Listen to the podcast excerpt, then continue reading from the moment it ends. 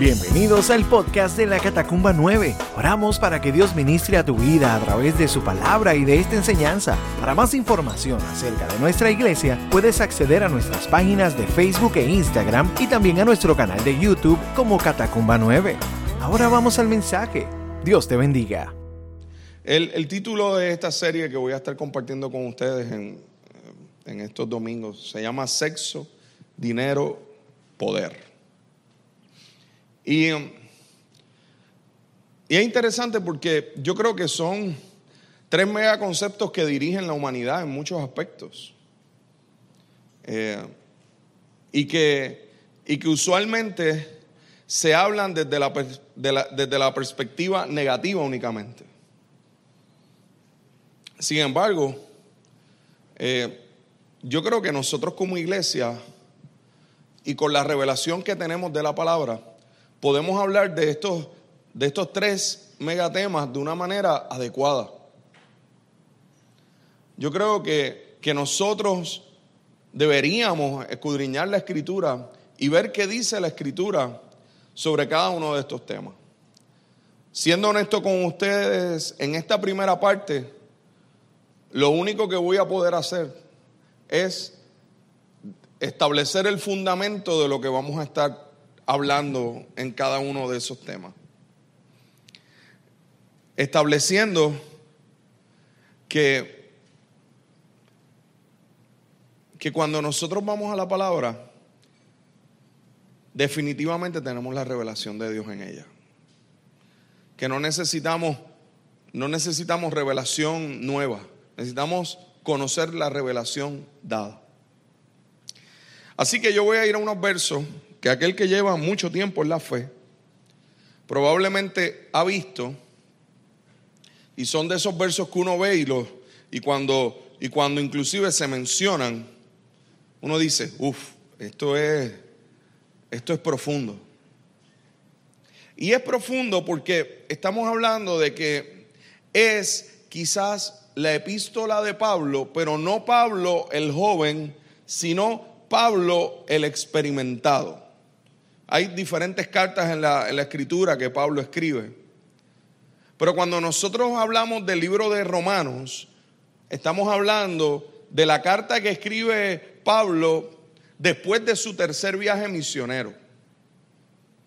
O sea, estamos hablando de un Pablo muy experimentado y dispuesto precisamente a ir a Roma, donde al final es martirizado.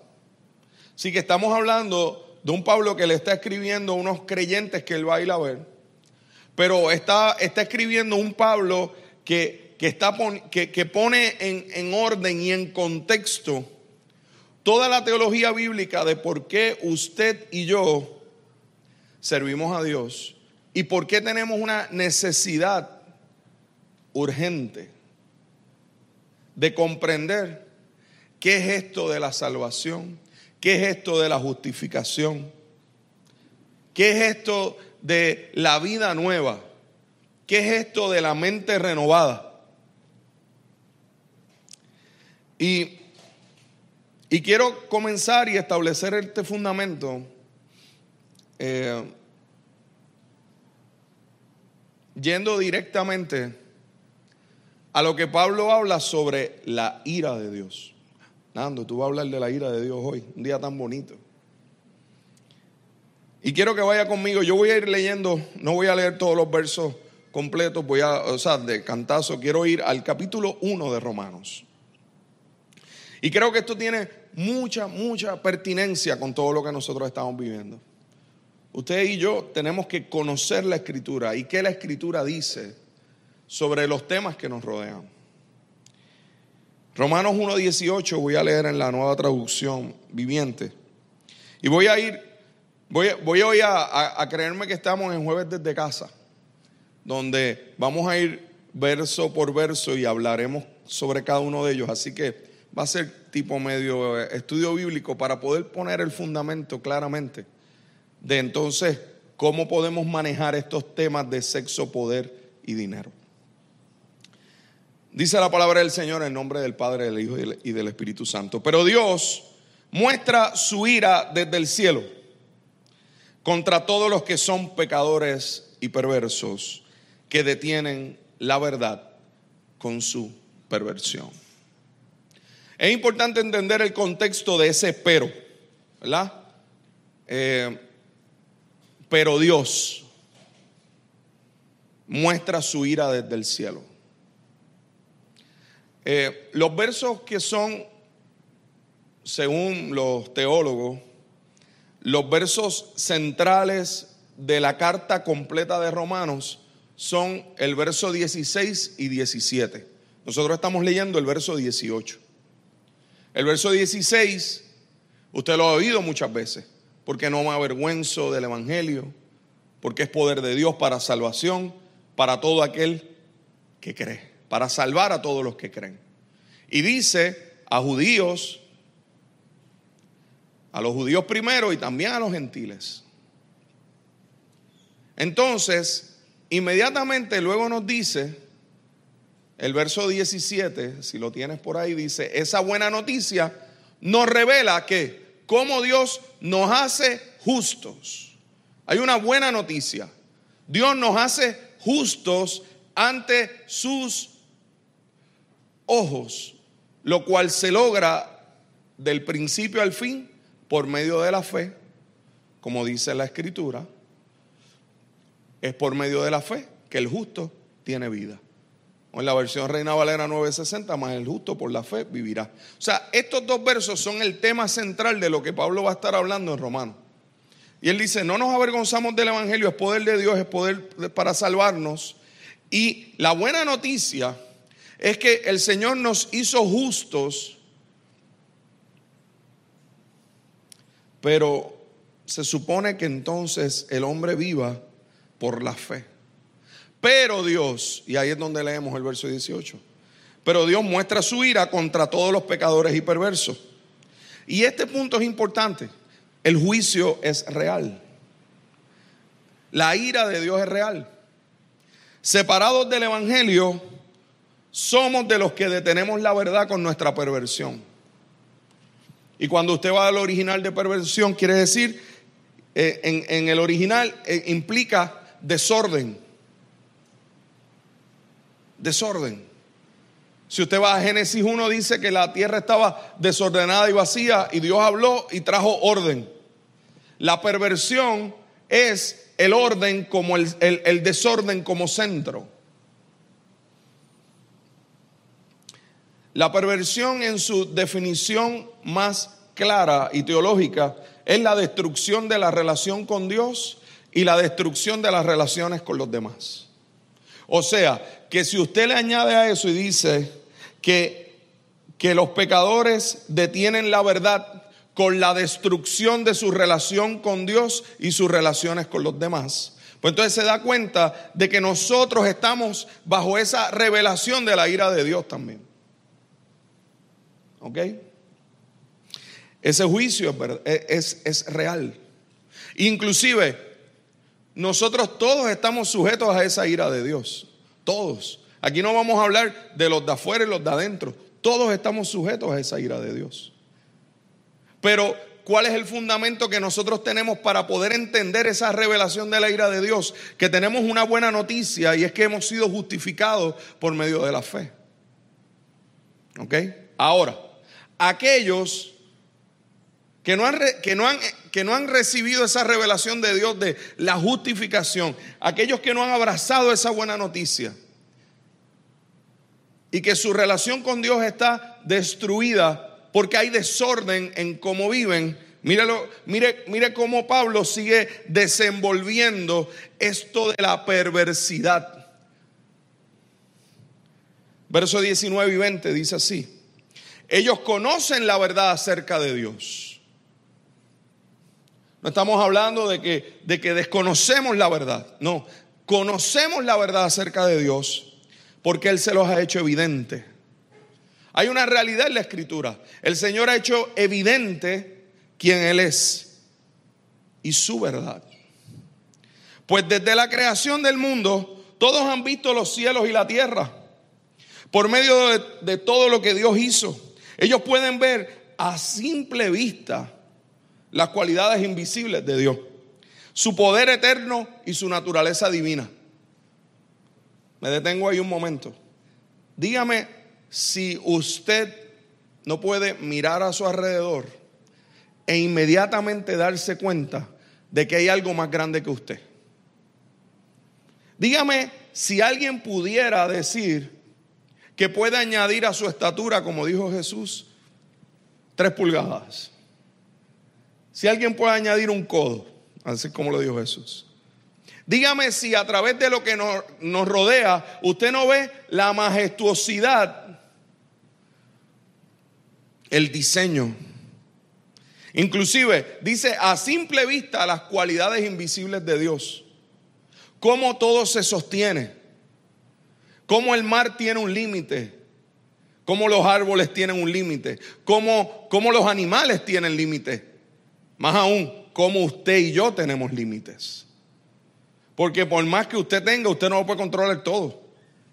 Inclusive, cuando usted piensa que está controlando todo, quizás es cuando menos revelación de Dios usted vive. Su poder eterno y su naturaleza divina dice que, que están a simple vista frente a nosotros. Así que aquí dice algo bien poderoso. Así que no tienen ninguna excusa para no conocer a Dios. Usted tiene que tener algo bien claro. No tenemos ninguna excusa. La verdad de Dios ha sido revelada. A través de todo lo que nos rodea.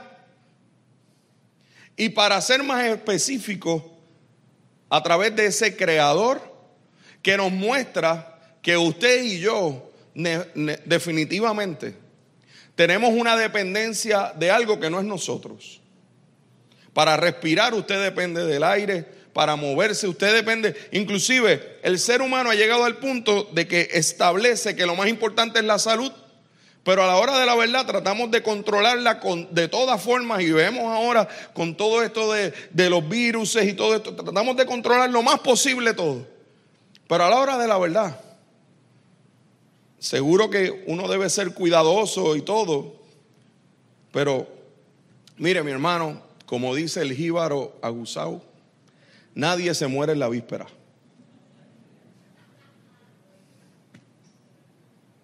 Esa es la realidad. Esa es la realidad. La verdad no está oculta, la verdad ha sido revelada. Y es evidente en ese diseño, en el esplendor de Dios. Podemos a simple vista ver su poder, su creatividad, su diversidad, su santidad, cómo e, el orden de Dios es revelado. Los árboles no crecen de una forma y con un proceso hoy y mañana crecen de otra. No, hay un orden. Usted y yo, cómo se desarrolla un bebé en el vientre de, su mamá. Eso no, no cambia de forma. Al revés, eso es impresionante. Es tan impresionante que solo usted puede conocer las etapas de gestación, pero usted no sabe cómo se forman. ¿Cómo, cómo de esa blástula pasa una grástula y sigue por ahí? No, va a seguir con la clase de biología. ¿Cómo usted, cómo eso va? Y de momento, wow, ahí hay vida. ¿Cómo hay ahí vida?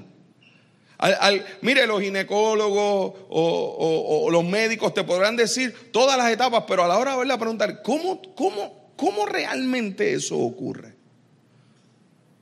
Podremos tener toda la ciencia del mundo.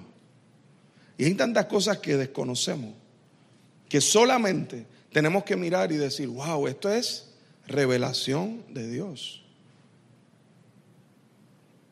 Lo que ocurre es que seguimos, porque, porque Pablo lo desenvuelve bastante claro.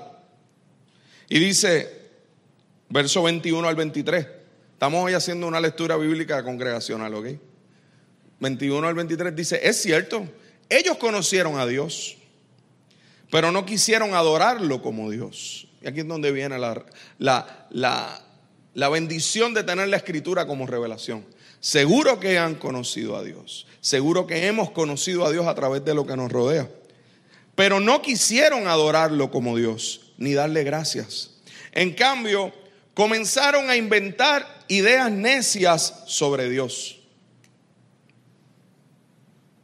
Usted sabe que es lo más que nos mete en problemas. Tener nuestra propia teología de lo que es Dios.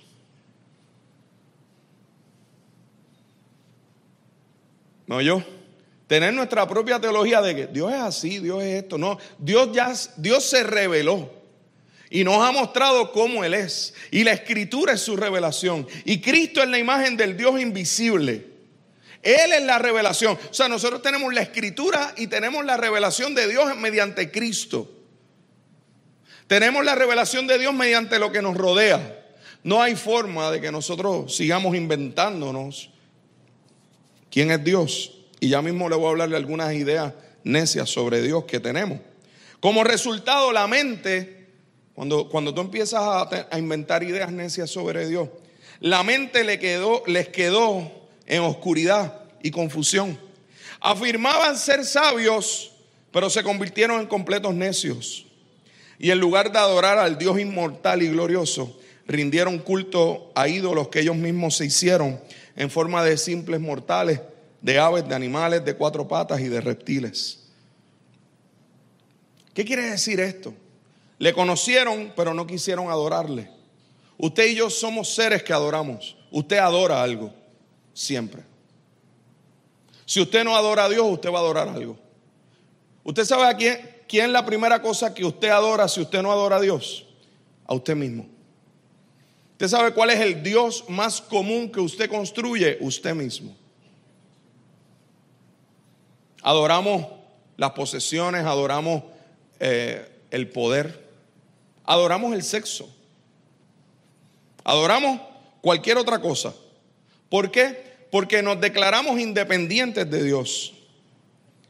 Y decidimos que nosotros somos los que tenemos el sartén agarrado por el mango que tenemos el control de todas las cosas y empezamos a inventar ideas necias. ¿Y cuáles son las ideas necias que, que se inventan de forma regular? Dios está muy lejos. Dios no es real. Dios creó el mundo y se desligó. Realmente Dios no existe. En el siglo XX Dios ha muerto. Eh, o en el siglo XXI Dios aprueba lo que yo haga siempre porque Él me ama. Dios y, la peor del siglo XXI. Dios es lo que yo he definido que Dios es. Y yo haga lo que haga, el Dios que yo diseñé, Él está bien conmigo. Yo no sé el Dios tuyo, pero el Dios que yo diseñé está cool con cómo yo estoy viviendo. Y ese es el resultado de detener la verdad. Y cuando detengo la verdad, y no glorifico a Dios. Y no glorifico a Dios con un corazón agradecido que depende de Él, que sabe que depende de Él, que sabe que separado de Él nada puedo hacer, que sabe que, que, la única forma de justificación es reconociendo que tengo que vivir en la fe del Hijo de Dios, el cual me amó y dio su vida por mí. Cuando yo no tengo eso claro, entonces mi mente queda en esa oscuridad y confusión. Y en medio de esa oscuridad, empezamos a tener pretensiones de sabiduría. Y hacer la afirmación de que soy sabio sin Dios, quizás es la mayor necedad que alguien puede cometer. Usted adora desde el, desde el fundamento de cómo usted ve la vida. Si usted está en la oscuridad y en la perversidad y en ese desorden, desde allí usted va a adorar el individualismo, desde allí usted va a adorar a lo creado en lugar del creador. Y por eso Pablo dice en la Reina Valera 960, estos versos dicen que es cambiar la verdad de Dios por la mentira. Y que se honra y se da culto a las criaturas antes que al creador. Es, es como si miráramos todo y dijéramos, wow, qué magnífico es todo, pero el que lo creó y el que lo diseñó no merece la gloria por eso que estamos viendo. ¿Y sabes qué ocurre? Aquí viene quizás uno de los versos más fuertes que vamos a leer. Usted está, yo no he oído ni un amén. ¿Usted está ahí? Ay. Puede decir amén. O como diría Wes Spencer, puede decir ouch. Qué bueno es cuando vamos a la palabra y la palabra empieza. Mire, eso que está ocurriendo dentro de usted no es, no es, ah, la, eh, que, que Nando, no, no, es el poder del Espíritu Santo que nos revela la palabra. Porque nos revela el diseño de Dios. Nos quita las vendas que la oscuridad y, la, la mentira y el pecado y la perversidad ha intentado y sigue intentando poner en nuestro corazón y en nuestra mente. Por eso la palabra dice que nuestros pensamientos los tenemos que llevar cautivos a la obediencia a Cristo. Porque si esos pensamientos siguen dando rienda suelta, caemos en la oscuridad de nuestra propia mente. Romanos 1.24, quizás un verso que parece como que eso está en la Biblia. ¿Cuál es la consecuencia de esto? ¿Cuál es la consecuencia de vivir en esa mente oscura? ¿Cuál es la consecuencia de no glorificar a Dios, de vivir independientes de Dios? Entonces, verso 24, Dios los abandonó. Escuche bien. Dios los abandonó para que hicieran las cosas vergonzosas que deseaban en su corazón. Como resultado, usaron sus cuerpos para hacerse cosas viles y degradantes entre, entre, sí. Cambiaron la verdad acerca de Dios por una mentira y así rindieron culto y sirvieron a las cosas que Dios creó, pero no al Creador mismo, quien es digno de eterna alabanza. Amén. Dios los, los abandona para que con su libertad de elección hicieran lo que deseaban en la profundidad de su corazón. Mire, la tragedia más grande que ocurre es que Dios le da al ser humano lo que quiere.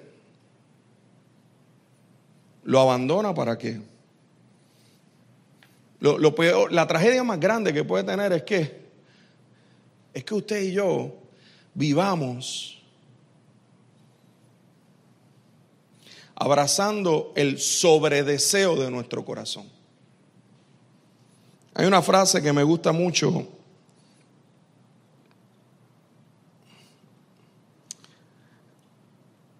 de Tim Keller. En la escritura se habla de concupiscencia. ¿Usted ha oído eso? Eso es como una mala palabra.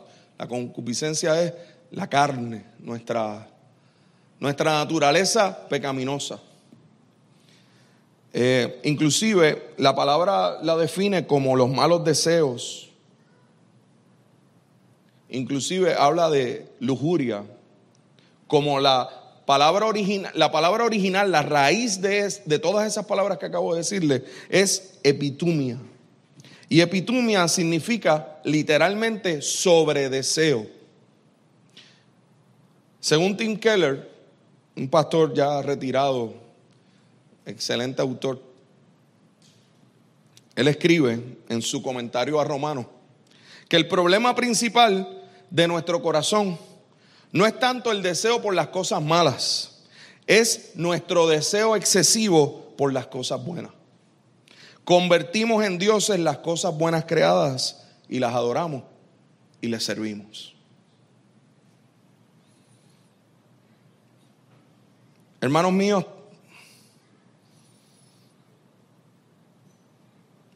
Dios nos ha advertido que hacerle caso a todos los deseos de nuestro corazón es necedad.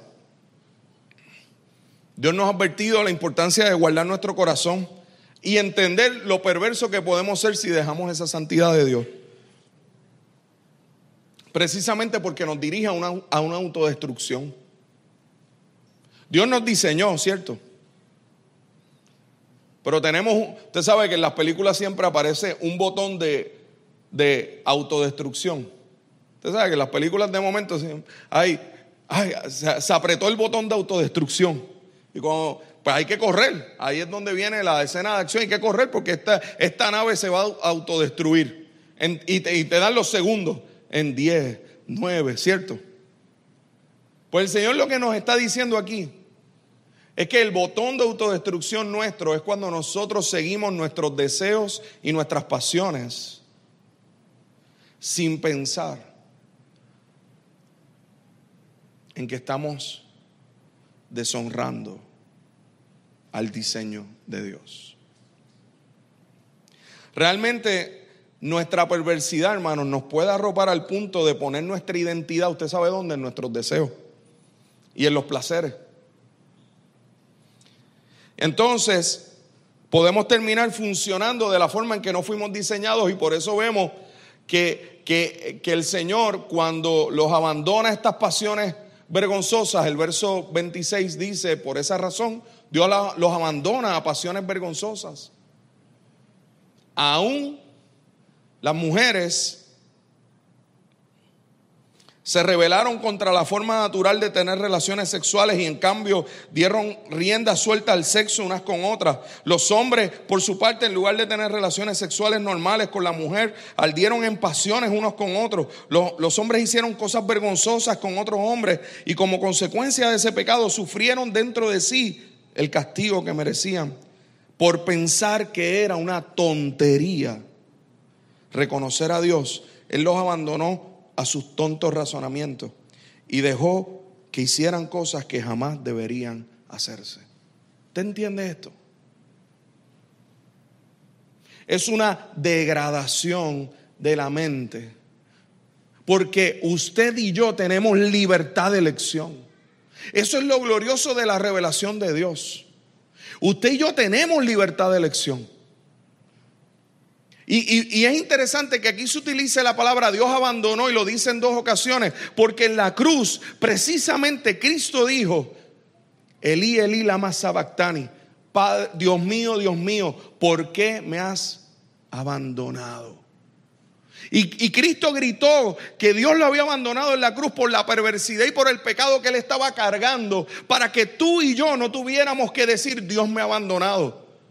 Pero sabes algo, si en tu libertad de elección tú decides no glorificar a Dios, ni honrar a Dios, ni, y vivir independientemente de Dios, aunque vengas a la iglesia, ¿sabes qué? Dios en su infinita misericordia y en su revelación te va a dar la libertad de elección. Para que hagas los sobredeseos de tu corazón y destruyas estos megaconceptos en tu vida. Porque la realidad es esta. El sexo, el poder y el dinero en sí mismos para nada son pecado. ¿Me entiendes? Es cuál es el apellido que le pones. El sexo sin honra es pecado. El poder sin honra es pecado. El dinero sin honra es pecado. La raíz de todos los males es el amor al dinero y después vamos a discutir más sobre eso. Eso es dinero sin honra. Ya sea hacia la avaricia, porque es idolatría, o ya sea al despilfarro, porque es desorden. El poder para bendecir o el poder para humillar. El poder que es deshonra, humilla. El poder que tiene honra, bendice. Porque no es pecado tener poder, es como lo usas. El sexo sin honra es perversión. ¿Y sabes contra quién más tú pecas? Contra ti mismo. Por eso ese abandono hace que vivamos en pasiones vergonzosas, que dan mucha vergüenza y por eso se manejan en la soledad y en la oscuridad hasta que te encuentras con otros que también ya perdieron esa vergüenza y le dan rienda suelta a sus pasiones. Y entonces hay una revelación hacia, se, revela mi corazón hacia ese diseño. Y, y quiero que esto quede claro, quien quiera practicar cualquier forma de sexualizar, cualquiera que sea en deshonra, que no sea en el vínculo que el Señor diseñó, está yendo en contra de sí mismo. Mire, yo, yo quiero que usted tenga algo sobre la historia del, del... Entonces voy a ir extraño que yo diga esto. Pero sobre la historia del sexo. Yo quiero que usted tenga esto claro. En Antiguo Oriente, en todos los textos que son extrabíblicos y, y, en tiempos antes de la escritura y antes del Torah, ninguna religión, ninguna religión, escuche esto bien, porque es que a ustedes le venden mucha falacia de la Biblia y usted necesita conocer la escritura. Ninguna otra religión, excepto el Torah de los judíos, había honrado a la mujer como socio igual. Ningún otro código moral en los últimos tres mil años ha llamado al hombre y a la mujer a una fidelidad sexual entre el uno y el otro. Solo la Biblia. Busque cualquier escrito, el que usted quiera. Para el tiempo en que el Torah fue presentado, las religiones de ese entonces, ¿sabes qué era lo que promovían de forma regular? La actividad sexual desenfrenada. Egipto, Mesopotamia, Fenicia, Sirio y Canaán, que eran las ciudades más cosmopolitas y más desarrolladas. ¿Sabes qué era lo que practicaban? que la vida religiosa incluía el sexo ritual y la prostitución en los templos donde las mujeres eran utilizadas como objetos sexuales de forma regular. Veían a sus dioses como entidades sexuales, al punto, por ejemplo, Isatar, que era una diosa babilónica del amor y de la guerra y de la vida y de la fertilidad, el culto a ella implicaba prostitución y desenfreno sexual. Osiris, dios egipcio, tiene, eh, tiene, sexo con su hermana Krishna. El dios hindú tenía múltiples esposas. Y si usted busca a los griegos y la mitología, veremos de forma regular desenfreno sexual en todos los sentidos. No piense que el desenfreno sexual es del siglo XXI. Ahora, cuando llega la revelación de Dios, en, medio de ese mundo, las enseñanzas de Dios en torno a la sexualidad iban en total dirección contraria. Inclusive, ¿por qué usted cree que luego la iglesia fue perseguida en el siglo I? Porque sigue siendo hoy la iglesia vista como es vista? Porque vamos en la dirección contraria en términos de que creemos en el sexo con honra. De acuerdo al, Torah, de momento tenemos el primer escrito religioso de la historia de la humanidad que dice que Dios no es sexual, sino que es santo. ¿Usted entiende, la, usted entiende que nosotros tenemos una historia que va mucho más atrás? Que el hombre no fue concebido en un acto sexual, sino creado por Dios mismo. Eso es lo que usted y yo creemos un Génesis. Dios lo creó. Al hombre y a la mujer Dios los creó. El que piense diferente a esto, yo no tengo ningún problema. El que quiera vivir su vida de forma desordenada a la luz del Dios de la Biblia. Usted sabe que es lo más increíble. Que yo no tengo problema. Y que Dios mismo me ha dicho que Él nos ha hecho libre elección. Usted tiene la libertad de hacerlo. Ahora, de ahí a decir que yo tengo que callar mi verdad para justificar tu mentira, eso nunca lo voy a hacer.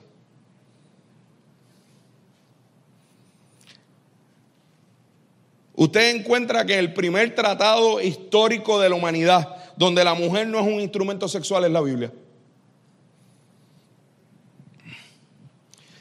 Donde el sexo no era un deporte recreacional, sino un privilegio matrimonial.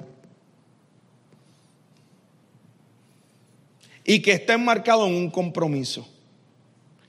Que está enmarcado en un pacto, porque Dios es un Dios de pactos, porque ese pacto es el que nos ayuda a tener igualdad. Fíjese, qué impresionante. Para firmar una casa, ¿cuántos papeles usted? Para, para comprar una casa, ¿cuántos papeles usted firma? Le dice, muchacho, tú vas a cerrarlo en la casa. Vete temprano, come bien, que eso es por ahí para abajo, esperar y a firmar. Y el compromiso matrimonial es una sola firma. Ah, es que yo no estoy seguro, pues no te cases. Ah, es que yo no sé, pues no te pues no estás listo.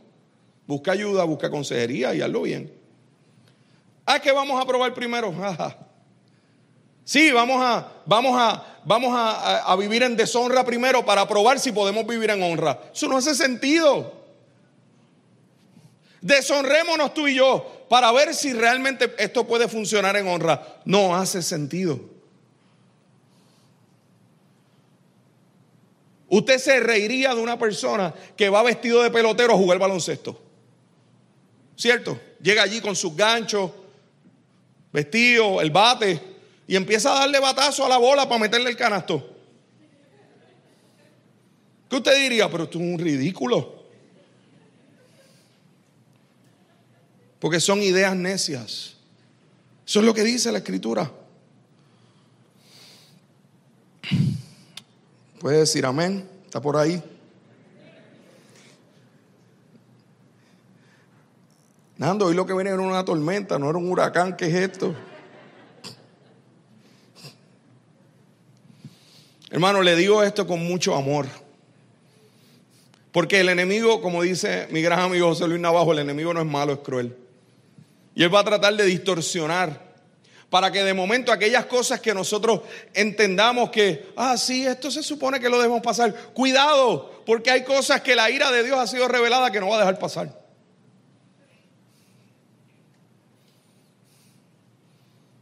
Y créame, todos estamos sujetos a esa perversidad a menos que nos escondamos bajo Cristo. Esta palabra no está dicha para juzgar a nadie. Esta palabra está dicha para evaluarnos a nosotros mismos. Esta palabra no es para mirar al otro, no, hay que mirar a los demás con compasión, de acuerdo a esta palabra. Dios no nos enseña a respetar unos cuantos, no, hay que respetarlos a todos, hay que amar a todos, entendiendo el lugar donde están. Pero mi corazón al compartirte este fundamento es que no funciones de la forma en la que no fuiste diseñado. Porque esa perversidad es la que quiebra los fusibles de mi corazón. Usted sabe lo que es, ¿verdad? Cuando, cuando se daña un fusible y usted lo conecta directo.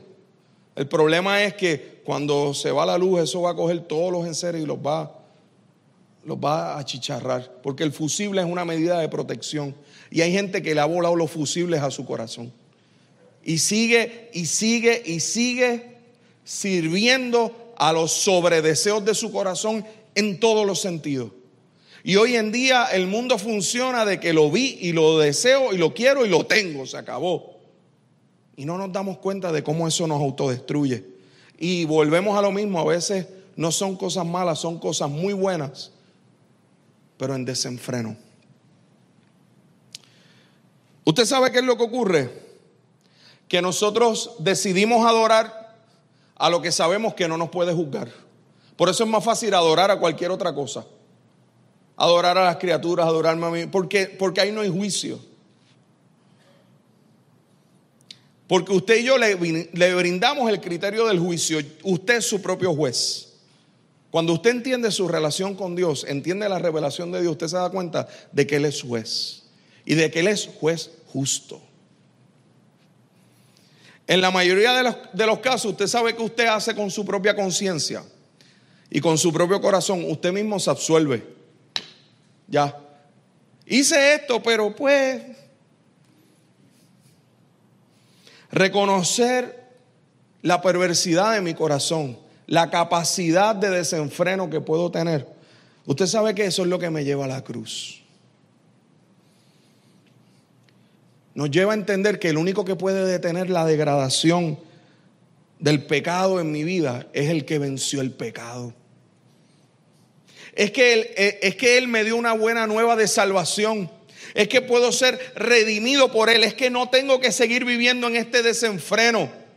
Porque el Señor lo puede detener por medio de la cruz. Y cuando vemos eso y hacemos esa reflexión profunda, entendemos que no somos nosotros los únicos que necesitamos reconocer, sino que todo el mundo necesita reconocer a Dios.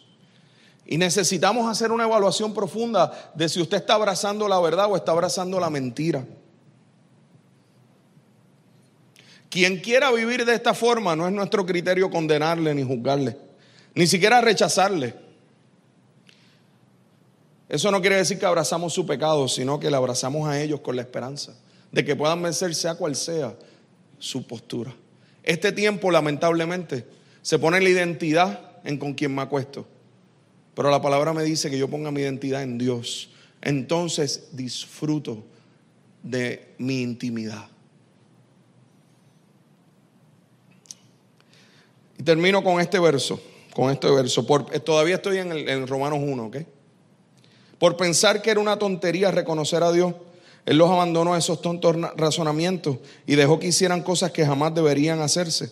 Se llenaron de toda clase de perversiones, pecados, avaricia, odio, envidia, homicidios, peleas, engaños, conductas maliciosas y chismes. Y cuando usted ve esa lista, usted dice, wow, en serio, sí, eso es lo que estamos viviendo o no. Son traidores, insolentes, arrogantes, fanfarrones, gente que odia a Dios. Inventan nuevas formas de pecar y desobedecen a sus padres, no quieren entrar en razón, no cumplen lo que prometen. Son crueles y no tienen compasión. En eso de no cumplen lo que prometen, hay gente que, usa el otro verso de que no, es mejor que no prometas a que prometas y no cumples. ¿Usted sabe por qué dice eso? Para que te comprometas con lo que estás diciendo, no es para que te excuses para no prometer. Pero el mundo lo utiliza para eso.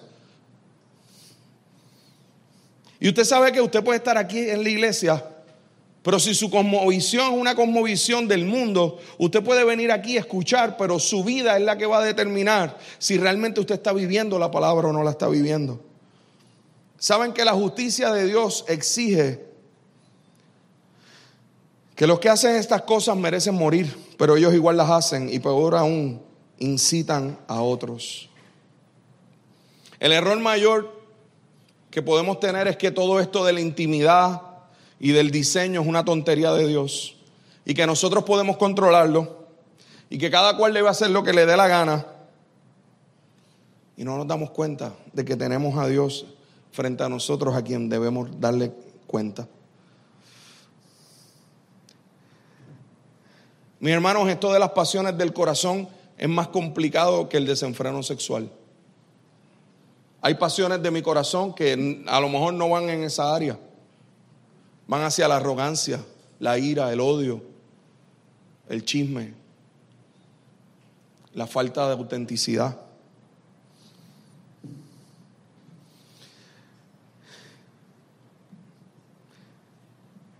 Ahora bien, hay una puerta muy amplia que conduce a esta degradación, pero hay una puerta estrecha que conduce a la vida. Y tengo que ir a Jesús y a lo que dijo Jesús en Mateo 7. Entrar, por la puerta estrecha, porque ancha es la puerta y espacioso el camino que lleva a la perdición. Y muchos son los que entran por ella. Porque estrecha es la puerta y angosto el camino que lleva a la vida, y pocos son los que la hallan. Eso dijo Jesús. Y Pablo a los Gálatas les dijo, en Gálatas 3:27. Y todos los que fueron unidos a Cristo en el bautismo se han puesto a Cristo como si se pusiesen ropa nueva. Ya no hay judío ni gentil, esclavo ni, ni libre, hombre ni mujer, porque todos ustedes son uno en Cristo Jesús. ¿Qué ventaja hoy, hoy usted y yo tenemos? Que tenemos la posibilidad de ponernos a Cristo como ropa nueva. Que en lugar de mirar esta predicación y pensar en, en todo en toda la perversidad que hay alrededor, en toda la perversidad que hay en la gente, es tiempo de mirar la perversidad que hay en mi corazón y ver qué, qué parámetros le estoy poniendo a mi corazón en términos de las cosas que deseo. Sabiendo que hay una revelación gloriosa de Dios para mi vida y que esa revelación es en buenas nuevas de salvación y justificación mediante Cristo, pero también es una revelación de juicio para aquel que decide seguir los sobredeseos de su corazón. La escritura todo el tiempo el Señor nos está llamando a elegir. En el Edén se eligió. El pueblo de Israel frente a Moisés tuvieron que elegir. Frente a Josué tuvieron que elegir. El pueblo frente a Samuel eligieron. En unas ocasiones eligieron mal, en otras eligieron bien.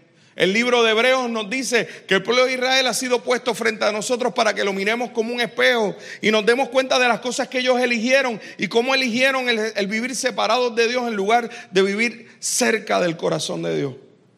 Y dice, hoy nosotros tenemos una revelación más gloriosa y a esa es la que te quiero llevar. Es la revelación de Cristo, de la naturaleza divina de Cristo de que el pecado no se enseñoree sobre ti porque ya no estás bajo la ley, sino bajo la gracia. Que no hay ninguna condenación para los que están en Cristo Jesús. Eso sí, los que no andan conforme a la carne, sino conforme al Espíritu. Los que reconocen su carnalidad, los que reconocen su perversidad y van delante del Señor y dicen, Señor, yo dependo de ti. Yo necesito depender de ti cada día. Si, sigo, si le sigo haciendo caso a mi corazón y a mis sobredeseos, me voy a autodestruir. Pero si te sigo a ti, y sigo tu palabra, voy a entrar por esa puerta estrecha. Porque en mis fuerzas no puedo, pero en ti sí, por el poder de tu Espíritu Santo. ¿Por qué usted cree que se llama Espíritu Santo? Porque usted y yo necesitamos que nuestro espíritu sea santificado, necesitamos que nuestra alma sea perdonada, necesitamos que el ser interior nuestro sea renovado y nuestra mente renovada, de tal manera que podamos vivir teniendo claro de que la iglesia es el lugar donde el Señor me recuerda lo que Él hizo, pero mi vida está cuando yo salgo por esa puerta y mi mente es renovada y acciono la vida de Dios en mí con el orden que Él ha puesto. Y, y, entonces la senda del justo es como la luz de la aurora, que va en aumento hasta que el día es perfecto y, y, sigo creciendo. Y la obra que Él ha comenzado en mí la perfecciona de día en día, porque ya no estoy con el entendimiento entenebrecido, con una mente reprobada. Porque ya no vivo como si Dios me haya abandonado, sino que fui al Dios dador de vida. Entonces, en mi abandono, fui a donde Él y le dije, Señor, te necesito. Separado de ti, nada puedo hacer. Entonces soy libre de la autodestrucción. Entonces ya mis pasiones no van a gobernar mi mente ni mi corazón, sino que va a ser Él. Y entonces voy a disfrutar de lo que Él me ha dado con honra. Con honra. Con honra.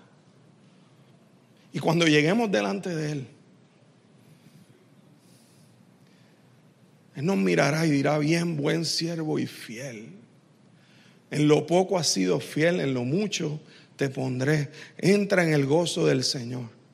Y en medio de la lucha estará contigo. Y en medio de cuando el pecado impacte la profundidad de tu corazón y trate de sacar toda esa oscuridad.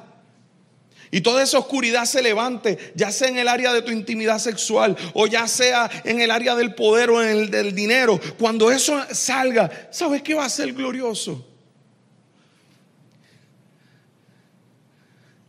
Que tendrás a Cristo como ropa nueva sobre ti. Y que el Señor peleará junto a ti.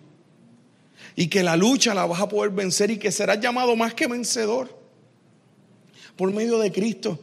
Es que serás llamado justificado por la fe. Como cantábamos ahorita. Sin mancha ante Él vendré, justificado por la fe. ¿Y eso se logra por mi fuerza? No, se logra por mi arrepentimiento. Se, logra por rendirme y por decir, Señor, ya no vivo yo, quiero que viva Cristo en mí. Y voy delante de Él tal cual soy. Y hoy yo te invito a eso, a que vengas delante del Señor tal cual eres. Dile, Señor, este soy yo. Yo quiero ser una ofrenda y un sacrificio vivo delante de ti. Yo te necesito para vencer. ¿Usted sabe cuál es su peor enemigo? Para vencerme a mí mismo. Por eso Pablo eso le dijo a Timoteo, ten cuidado de ti mismo. Rafael empezó el devocional diciendo mismo, ¿verdad? Pues hoy concluyo diciéndote, entrégate tú mismo, ríndete tú mismo. El Señor, Señor, no me abandones, te necesito. Señor, te necesito, yo quiero vivir en ti. Y, te aseguro que el poder restaurador de Dios será real. Para, para que esta degradación no sea la que hiere tu corazón, sino sea todo lo contrario. La bendición de una vida que se construye en Él, tal como somos. Y hoy te hago este llamado, si tú tal como eres, dice Señor, tal como soy, aquí estoy. Tú, tú conoces mi corazón. Necesito que lo purifiques, Señor. Necesito que limpies mi corazón. Necesito que santifiques mis deseos, mis intenciones. Porque el verdadero evangelio es de adentro hacia afuera, ¿oyó? Es la transformación de adentro hacia afuera. Si esto está en tu corazón y este es el anhelo de tu corazón y quieres, quieres decirle, Señor, aquí estoy, ponte de pie donde estás. Y a los que nos están viendo allá en, en la casa o donde estén, escribe ahí en el comentario. Dile, aquí estoy, aquí estoy, Señor, tal como soy, Señor. Esperamos que Dios haya ministrado a tu corazón a través de este mensaje. Para más información acerca de nuestra iglesia puedes acceder a nuestras páginas en Facebook e Instagram y también a nuestro canal de YouTube Catacumba 9. Gracias por estar con nosotros. Será hasta la próxima semana. Dios te bendiga.